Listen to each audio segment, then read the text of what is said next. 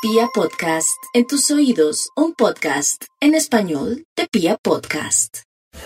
La naturaleza invernal propia de los Capricornio se evidencia durante este periodo porque están en un tiempo de recogimiento, donde uno se resguarda, donde uno piensa, donde uno coloca una distancia.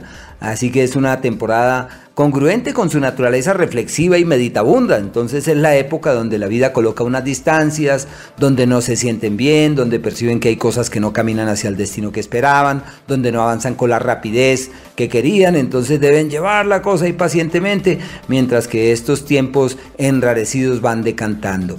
A partir ya del 21 22 de diciembre todo fluirá perfectamente y ya todo caminará sin mayor novedad, cosa que me alegra mucho para los Capricornio.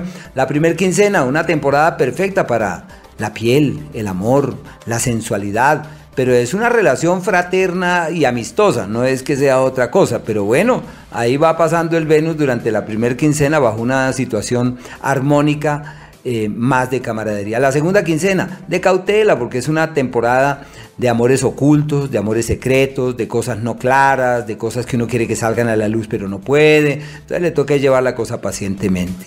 Primer quincena, frutos y resultados de lo profesional. Segunda quincena, cuestionamientos y exigencias. La prudencia, su gran aliada.